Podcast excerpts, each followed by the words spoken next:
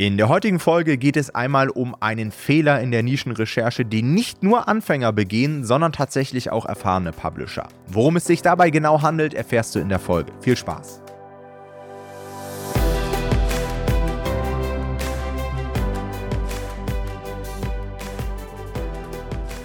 Hallo und herzlich willkommen zu einer neuen Folge des Verlagsniveau Podcast. Und in der heutigen Folge wollen wir uns einmal mit einer Thematik auseinandersetzen, die viele auf Amazon KDP immer noch falsch machen. Ja, und zwar nicht nur Anfänger, sondern zum Teil auch Publisher, die erfahren sind, die schon erfolgreiche Projekte haben und trotzdem immer wieder, ich sag mal in Anführungsstrichen, in diese Falle tappen. Worum geht's? Also, Sobald wir auf Amazon KDP loslegen, geht es ja im Wesentlichen darum, erstmal ein Thema zu finden, zu dem wir letztendlich ein Buch veröffentlichen können. Ja, das wird klassisch als Nische beschrieben. Das heißt, wir gehen auf die Suche nach Nischen, die ein gewisses Potenzial haben und versuchen dort ein Buch zu veröffentlichen. Nun gibt es ganz, ganz viele Leute, die allerdings schon eine glasklare Idee darüber haben, oder zumindest eine Tendenz oder Vermutung, in welchem Bereich sie rein wollen. Ja, ich gebe dir mal ein Beispiel. Äh, du bist jetzt Experte für Selbstliebe, hörst das erste Mal von Amazon KDP und denkst dir so, boah, ja, cool, Geld verdienen mit Büchern. Finde ich, ist eine gute Idee. Das Modell gefällt mir. Naja, ich kenne mich ja aus mit dem Thema Selbstliebe und so weiter. Ich werde auf jeden Fall in diesem Bereich was veröffentlichen. Oder du ähm, hast vielleicht irgendwas freizeitlich mit dem Bereich DIY zu tun. Ja, du häkelst gerne in deiner Freizeit und so weiter, startest mit Amazon KDP, hast dir vielleicht sogar einen unserer Kurse geholt und so weiter und suchst dann plötzlich nur in diesem Bereich, weil du so überzeugt davon bist, dass, dass der Bereich so viel Potenzial hat und so weiter. Und das beobachten wir immer wieder. Und wie gesagt, das betrifft nicht nur Anfänger, sondern wir haben zum Teil Leute bei uns im Coaching, die ein sehr erfolgreiches Projekt gemeinsam mit uns umsetzen. Und dann bin ich in der Abschlusssession mit denen und frage sie, wie geht's denn weiter? Und ich sag euch, fast 50 Prozent der Absolventen sagen, ja, ich überlege, ob ich da nochmal ein Projekt zu mache. Weil sie halt schon mal einmal diesen Erfolg in dieser ersten Nische haben, die sie umgesetzt haben und dann immer denken, ja, dann könnte ich ja noch ein Buch machen. Und auch das finden wir nachteilig. Das heißt, in dieser Folge soll es darum gehen, warum du eigentlich für Amazon KDP keine eigenen Nischenideen benötigst. Und wir wollen dir in dieser Folge erklären, warum es sinnvoll ist, vollkommen unbefangen an die Nischenrecherche heranzugehen. Ich habe natürlich auch den Nischenmaster schlechthin wieder mit am Start, und zwar den Jonathan. moin, moin. Jonathan, warum sind denn diese eigenen Ideen in den meisten Fällen kontraproduktiv? Ja, unsere Beobachtung ist, dass wenn du wirklich viel Geld verdienen möchtest, dann ist es nachteilig, wenn du bereits eine Idee hast. Das kann man eigentlich ganz einfach so sagen. Jetzt natürlich die große Frage, warum ist es so? Und die relativ einfache Antwort ist, weil du dich dann natürlich in deiner eigenen Nischenrecherche stark einschränkst und Gefahr läufst, irrationale Entscheidungen zu treffen. Ja, weil du dich ja schon vorher entschieden hast. Was das konkret heißt, sehen wir später noch, ja. Und na klar, wenn du jetzt irgendwie Amazon KDP dafür nutzen möchtest, weil du dich als Experte mit deinem Buch positionieren möchtest und so dein Buch rausbringen möchtest, gar keine Frage da. Das kannst du machen, ja, go for it. Da, darum geht es uns nicht. Sondern uns geht es hier wirklich vor allem um die Leute, die sich mit mehreren Büchern ein Portfolio aufbauen wollen und eher halt monetäre Absichten haben mit den Büchern selber, als jetzt sich als Experte zu positionieren. Das ist einfach ein wichtiger Unterschied, den man vorher einmal machen muss. Der große Vorteil für uns ist, auf Amazon KDP musst du das Buch ja nicht selber verfassen, sondern kannst den Experten suchen, der das Buch dann für dich schreibt und dadurch ist es eigentlich total egal, was du veröffentlichen willst oder mit welchen Themen du dich identifizieren kannst, denn am Ende des Tages kannst du eigentlich alles schreiben lassen, was du möchtest. Ja? Das heißt, es muss gar nicht sein, irgendwie, was mit dir im Alltag zu tun hat oder was du sonst für Ideen hast, man kann eigentlich alles umsetzen. Ja? Wir können euch auch sagen, wir veröffentlichen manchmal Bücher zu Themen, die wir vor der Nischenrecherche noch nie gekannt haben. Ja? Also es gibt wirklich Themen, die, die hat man überhaupt nicht auf dem Schirm, davon hat man noch nie in seinem Leben was gehört. Und auf einmal stolpert man darüber, sieht es als attraktiv an und kann dann äh, dazu ein Buch veröffentlichen. Und das geht natürlich nicht, wenn man jetzt mit seiner eigenen Idee sehr eingeschränkt in den Markt kommt. Deswegen unsere Empfehlung immer nicht zu eingeschränkt kommen, denn solche eigenen Ideen stellen eher eine Gefahr für den Erfolg dar. Und da haben wir drei Punkte für euch, was genau hier die Probleme sind. Bevor wir da einsteigen, weil du ja gerade gesagt hast, ist, dass wir selbst äh, Bücher veröffentlichen, bei denen wir manchmal so das Thema gar nicht so richtig kennen. Das klassische Beispiel, ja. ich glaube, ich hatte es letztens auch im Live-Workshop genannt, ist so mein Resilienz-Ratgeber, den ich mal veröffentlicht habe. Ich habe eine Nischenrecherche gemacht und ich habe das Thema gefunden und ich wusste nicht mal, was Resilienz war. Und habe danach den wahrscheinlich erfolgreichsten Resilienz-Ratgeber zu der Zeit in ganz Deutschland veröffentlicht. Was crazy ist und viele Leute denken sich, jetzt hätte es gar nicht sein so nach dem Motto. Aber am Ende ist es ja total Wurst, ne, was es für ein Thema ist. Du musst halt nur jemanden finden, der davon einen Plan hat und am Ende machst du das Marketing. Und man kann sich an die meisten Themen auch gut reinarbeiten. Das muss man auch dazu sagen. Ja, ja das stimmt. Ja, warum ist es jetzt eine Gefahr für den Erfolg auf Amazon KDP? Also, der erste Punkt, den ich schon mal kritisch sehe, ist, wenn die Leute so Themen umsetzen wollen aus ihrer eigenen Bubble. Ja, das ist ja häufig so der Ursprung dieser Idee. Ja, ich, ich bin ja freizeitlich, mache ich den und den Sport oder ich interessiere mich ja für die und die Sache und deswegen will ich dort ein Buch veröffentlichen. Viele sind dann so tief in ihrer eigenen Bubble, dass sie einfach andere Faktoren ignorieren, darüber hinwegsehen und dann einfach gewisse Dinge übersehen, die aber bei der Nischenrecherche extrem wichtig sein sollten. Also bestes Beispiel, habe ich auch schon öfter mal gehört, ist, ja, klar, da gibt's jetzt nicht viele Bücher, die sich in der Nische verkaufen, aber ich sehe das die ganze Zeit. Wenn ich auf Instagram unterwegs bin, sehe ich überall etwas dazu. Ja. Auf TikTok werden mir nur solche Videos angezeigt. Ja, weil du in dieser Bubble drin bist. Und wenn man in dieser Bubble selbst drin ist, dann schätzt man diese Bubble immer viel positiver und viel größer ein. Und es heißt nicht nur, weil es Leute gibt, die sich für diesen Bereich interessieren und vielleicht auch viele gibt, dass es am Ende eine gute Buchnische ist. Das ist wie mit Aktien, ja.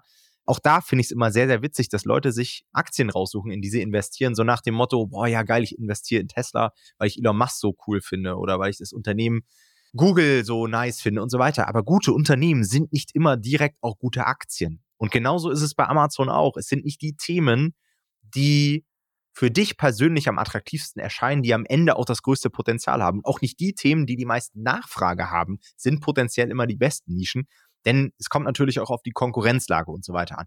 Heißt für dich, blende so ein bisschen deine eigene Bubble aus. Ich würde sogar fast sagen, agier so ein bisschen kontraintuitiv. Also wenn du mit dem Thema zum Beispiel Spiritualität und Garten nichts zu tun hast, dann such explizit in diesen Bereichen weil du viel eher dort auf Potenziale stoßen wirst als in deiner eigenen Bubble. Ja, da spielt auch so ein bisschen dieser Confirmation Bias mit rein. Das wäre jetzt so der zweite Punkt, den ich auf der Liste habe. Und zwar, dass man grundsätzlich immer die Tendenz hat, seine Hypothese mit Daten zu stützen, die man findet. Also man blendet bewusst zum Beispiel irgendwelche Daten aus, die eigentlich die Nische in ein schlechteres Licht rücken würden. Ja, Bestes Beispiel ist, du achtest jetzt, du hast jetzt irgendwie eine Nische rausgesucht, ja, im DIY-Bereich, du häkelst gerne in deiner Freizeit, untersuchst jetzt diese Nische, siehst, oh, da ist ja auch Nachfrage. Aber eigentlich ist die Konkurrenz sehr, sehr stark. Die hat wenig Angriffsfläche, du kannst dich schlecht unterscheiden. Und du blendest es aber aus, weil du dir sagst, ja gut, ich habe da ja so eine super Idee und die Nachfrage ist ja gut. Und achtest aber auf gewisse Red Flags in diesem Fall einfach nicht. Und das sorgt dann einfach für Misserfolg. Und deswegen stellt auch dieser Confirmation Bias eine sehr, sehr große Gefahr für deinen Erfolg dar. Und das dritte Phänomen, was wir beobachtet haben, ist so dieses Reinpressen. Ja? Also man hat eine Idee, man checkt, oh ja, nee, hat nicht so viel Potenzial auf Amazon und versucht dann seine Idee in eine gut laufende Nische reinzupressen. Ja? Du hast zum Beispiel die Kinderbuchidee mit äh, Heiko dem Hai und merkst einfach, dass sich keine Sau für Heiko den Hai interessiert und versuchst es jetzt so in diese Gefühle-Nische reinzudrücken, weil du einfach festgestellt hast, dass es extrem gut läuft. Und eigentlich dreht sich in deinem Buch um ein ganz anderes Thema und so weiter. Und Leute, das funktioniert nicht. Ja, das, das geht auch vollkommen am Kunden vorbei. Da kommt häufig nichts Gutes bei rum. Das heißt, einfach unbefangen an die ganze Sache rangehen, begrabe deine Idee. Ich weiß, das ist immer schwer, weil man sich auch so ein bisschen damit identifiziert und das ist so das eigene Business. Aber es wird deinem Erfolg besser tun, wenn du die ein oder andere Idee lieber begraben würdest. Ja. Ja, das stimmt. Jetzt natürlich die große Frage, wie du deine Nischenrecherche stattdessen ohne eigene Idee gestalten solltest. Und da wollen wir euch natürlich so ein kleines Nischenrecherche 101 geben, ja, so eine kleine Einführung da rein, wie man sowas grundsätzlich gestalten sollte. Wichtig vorab ist natürlich, ihr solltet immer erstmal definieren, wonach ihr überhaupt sucht. Ja. Was ist für euch eine gute Nachfrage? Wie viele Bücher sollten grundsätzlich gut verkaufen, damit es für euch eine attraktive Nische ist? Wie sollte die Preisstruktur sein? Was sind für euch irgendwie vielleicht K.O.-Kriterien, ja, dass ihr sagt, nee, in die Nische gehe ich gar nicht rein? Was kann man umsetzen und was ist vielleicht zu schwer oder lässt sich eigentlich nicht mehr vernünftig umsetzen? All diese Sachen und auch noch andere Fragen solltet ihr für euch erstmal grundsätzlich klären, damit ihr klare Parameter habt, an denen ihr eure Nische messen könnt. Ja, weil wenn wir das nicht machen am Anfang, dann wird es natürlich wieder ein Bauchgefühl. Dann passiert eigentlich wieder genau das Gleiche, nur irgendwie anders, weil dann findet ihr vielleicht eine Nische, in die ihr euch total verliebt und fangt an, irgendwie die genauso zu. Das wie wenn ihr mit einer eigenen Nische kommt. Dann findet ihr die so toll, dass ihr anfangt, wie ähm, Tom eben gesagt hat, irgendwie die Red Flags zu ignorieren, weil ihr halt keine Metriken mehr habt, an denen ihr das messen könnt. Deswegen überlegt euch diese Sachen vorher. Und dann kann man das auch vernünftig daran messen. Und genau, ich würde vorschlagen, wir starten mal mit der ersten Strategie. Genau, und für diese Strategie ist es vielleicht noch gar nicht so wichtig, die genauen Parameter zu definieren. Denn die Strategie ist letztendlich einfach nur die Bestsellerlisten zu durchstöbern. Ja? Da findet man direkt natürlich die Nischen, die sich einfach gut verkaufen. Ja, aber trotzdem ist es wichtig, natürlich zu verstehen, hey, es geht nicht nur nach Nachfrage, sondern es geht natürlich auch um das Angriffspotenzial. Bei den anderen Strategien, die wir euch heute vorstellen, noch, da kann man schon mit bestimmten Parametern direkt bestimmte Produkte und so weiter rausfiltern. Das ist jetzt hier natürlich nicht so. Viele Leute denken immer, ja gut, Bestsellerlisten durchstöbern, das macht ja jeder. Das habt ihr ja 2016 damals schon gemacht, das funktioniert doch nicht mehr. Das, genau das funktioniert. Warum? Naja, weil uns natürlich diese Listen genau die Bücher ausspucken, die aktuell gut verkaufen. Ja, sicherlich, man kann das auch mit Tools machen und so weiter, man muss es aber auch nicht machen.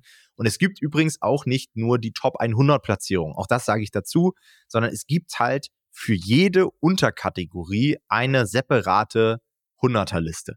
Und ich würde euch eher davon abraten, euch die Top 100 anzuschauen, weil das sind sowieso häufig Ausnahmeprojekte, sondern geht lieber in bestimmte Themenbereiche rein, wie zum Beispiel Garten, Spiritualität, Reiseführer, Kochbücher und so weiter und schaut euch da die spezifische Top 100 an und sucht nach Mustern. Ja, es geht nicht um diese eine Idee, um dieses eine Buch, was dann da gut verkauft, sondern sucht immer direkt gleich nach gewissen Schnittmengen. Also zum Beispiel im Reiseführerbereich, wenn du dann viermal siehst, da verkauft sich ein Bratislava-Reiseführer gut, äh, dann könnte das darauf hindeuten, dass es dort einfach auch eine schöne Tiefe in der Nische gibt. Ja, dass es einfach mehrere Bücher gibt, die gut verkaufen und so weiter. Und das funktioniert auch nach wie vor immer noch ganz gut. Ist jetzt nicht meine Favorite-Strategie, ja, ähm, aber definitiv auch gerade für Anfänger, glaube ich, ein ganz guter Ausgangspunkt, würde ich sagen. Das stimmt, auf jeden Fall. Die zweite Strategie, die wir für euch haben, ist auch für Anfänger sehr gut geeignet, vor allem für solche, die Helium 10 Zugang haben, was wir euch ja sowieso immer empfehlen würden, und zwar die Blackbox Produktsuche. Ja, auch das wieder werdet ihr sagen, ist es kein Geheimnis? Ja, das stimmt nicht. Das ist auch kein Geheimnis. Also das stimmt, das ist kein Geheimnis, ja. Auch die Blackbox-Produktsuche äh, ist jetzt relativ bekannt schon. Dazu muss man aber auch mal sagen, dass man nicht immer erwarten darf, dass es bei der Nischenrecherche irgendein Geheimnis gibt. Ja, es gibt bei der Nischenrecherche meiner Meinung nach kein Geheimnis. Es ist alles relativ offensichtlich. Insofern müsst ihr jetzt nicht irgendwie darauf warten, dass jetzt die mega kranke Strategie kommt. Also die wird es grundsätzlich nicht geben. Diese Strategien, die wir euch hier nennen, die sind alle sehr gut und die haben alle ihre Daseinsberechtigung und die funktionieren alle auch heute noch sehr, sehr gut. Ja? Also die Helium 10 Blackbox Produktsuche, worum geht es hier? Es geht darum, dass wir bestimmte Parameter definieren können, anhand derer uns Bücher ausgegeben werden in der Produktsuche. Ja? Wenn wir, und das ist der Pro-Tipp vielleicht für euch, in den Kategorien die Bücherkategorie auswählen. Das ist wichtig. Ja, sonst kriegt ihr natürlich auch ganz viele andere Produkte angezeigt. Das heißt, ihr wählt die Bücherkategorie aus und dann könnt ihr bestimmte Parameter eingeben. Könnt zum Beispiel sagen, hey, ich will nur Bücher ähm, sehen, die einen BSR unter XYZ haben. Ja, und dann gebt ihr euren Ziel BSR ein. Ihr könnt auch sagen, ich will nur Bücher sehen, die einen Rezensionsschnitt von höchstens vier Sternen haben oder sowas. Ja, das heißt, hier könnt ihr Parameter eingeben, die ihr euch ja vorher überlegen könnt und dann werden euch wunderschön diese Bücher aufgelistet, die auf diese Parameter zutreffen. Und so könnt ihr echt regelmäßig sehr, sehr gute Nischen finden. Ich finde, das ist so eine, so eine Recherchemethode, die eigentlich immer wieder funktioniert. Die meisten Leute, meiner Meinung nach, scheitern hier einfach immer nur daran, dass sie die Parameter nicht genug irgendwie wechseln und nicht mit den Parametern genug hin und her arbeiten. Ähm, wenn man das wirklich konstant macht, dann ist es wirklich eine Strategie, die meiner Meinung nach auch heute noch sehr, sehr gut funktioniert. Ich habe letztens auf YouTube ein Video gesehen, ich glaube, das war von Niklas Spellmeier der hat gesagt, irgendwie Helium 10 Nischenrecherche ist tot. Ich meine, das hat sich, glaube ich, auch auf den Amazon FBA-Bereich bezogen. Und äh, da meinte er, ja, irgendwie alle suchen, alle suchen mit dieser Strategie mittlerweile und da kann man ja gar nichts mehr finden und so weiter.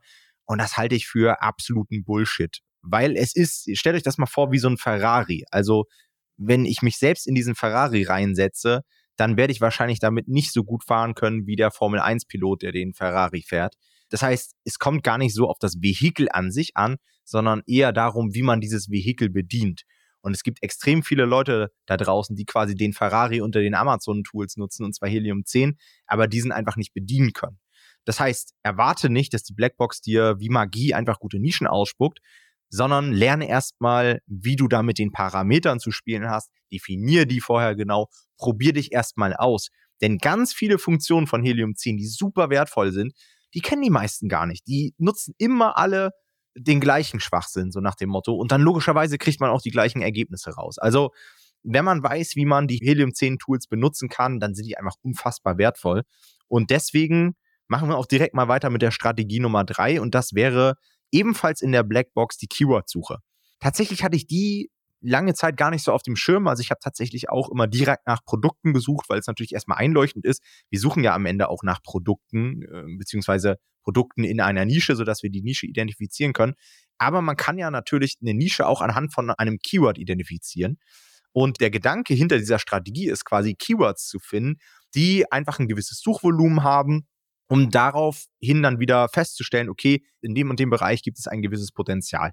Helium 10 baut die Tools auch immer weiter aus. Ähm, aktuell gibt es zum Beispiel solche Parameter, dass man auch sehen kann, wie hoch war das Suchvolumen, äh, zum Beispiel in der Weihnachtszeit und so weiter, ähm, um einfach nochmal ein besseres Gefühl auch für Saisonalitäten und sowas zu bekommen. Also das finde ich sehr, sehr hilfreich. Und da kann man dann natürlich auch wieder Input geben und kann zum Beispiel sagen, hey, spuck mir mal die Top-Keywords raus für den Reiseführerbereich. Und wenn ich dann sehe, dass Reiseführer, nur mal so als Beispiel, ja, Reiseführer Hamburg am meisten gesucht wird, dann habe ich schon mal zumindest quantitativ einen sehr, sehr guten Ausgangspunkt und kann dann mit meiner Nischenrecherche qualitativ weitermachen. Das heißt, dass ich dann die Konkurrenten analysiere und so weiter. Also Blackbox-Keyword-Suche auch ein absoluter Tipp von mir. Und die letzte Strategie, die wir für euch haben, ist eine externe Strategie, weil häufig ist es so, dass wir uns irgendwie sehr, sehr stark auf Amazon fokussieren, aber es werden ja nicht nur Bücher auf Amazon verkauft, wir können auch wirklich auf externen Plattformen oder extern einfach gute Ideen bekommen. Und es kann ganz einfach in der Buchhandlung sein. Also ich habe, seitdem ich angefangen habe, Publishing zu betreiben, gehe ich wirklich mit offenen Augen durch die Buchhandlung.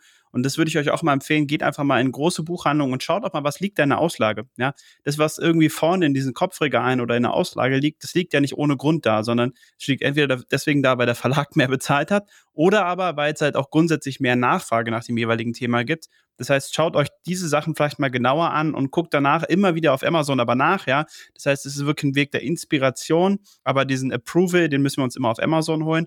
Und was mittlerweile auch wahnsinnig gut funktioniert dafür, ist TikTok. Ja, also schaut einfach mal, was für Bücher werden aktuell auf TikTok beworben, was funktioniert da sehr, sehr gut da ist es natürlich so, wenn die Sachen auf TikTok funktionieren, heißt es nicht unbedingt, dass sie nur, wenn ihr Amazon macht, also wirklich euch auf Amazon fokussiert und dann nicht später auch TikTok-Marketing macht, dass sie dann auch funktionieren. Ja.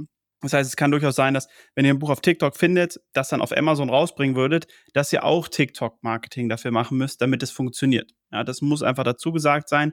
Aber wie eben schon gesagt, es ist eine sehr, sehr gute Inspirationsquelle, um einfach mal ein paar frische Ideen wiederzufinden. Obwohl ich dazu sagen muss, ich habe auch letztens ähm, jemanden gesehen, einen Publisher, der äh, quasi sehr gut auf TikTok schon Reichweite aufbauen kann, so formuliere ich es mal, also sehr stark unterwegs ist und der genau so rum jetzt schon denkt. Ich gucke lieber, dass ich das auf TikTok gut hinbekomme und suche mir dann einfach quasi eine Nische, die zu TikTok ja. passt, auf Amazon. Klar, wenn das so dein Skill ist, kannst du das natürlich machen. Das gleiche auch für Facebook. So, wenn du eine geile Facebook-Ads-Nische findest, die gut funktioniert, und du kriegst da sehr, sehr günstig Traffic mit Facebook-Ads drauf. Aber das können ja die wenigsten. Also ich glaube, für Inspiration ist es am besten geeignet, wenn man einfach schaut, okay, was geht da gut und geht das auf Amazon auch gut, weil am Ende des Tages willst du ja nicht nur TikTok-Traffic monetarisieren, sondern auch auf Amazon gut was mitnehmen. Das stimmt. Ja. Alright, das war's mit der heutigen Podcast-Folge. Falls ihr Fragen habt, wie immer, haben wir unseren Folgenpost in der Facebook-Community. Und ich würde sagen, wir hören uns beim nächsten Mal. Macht's gut. Ciao, ciao. Ciao.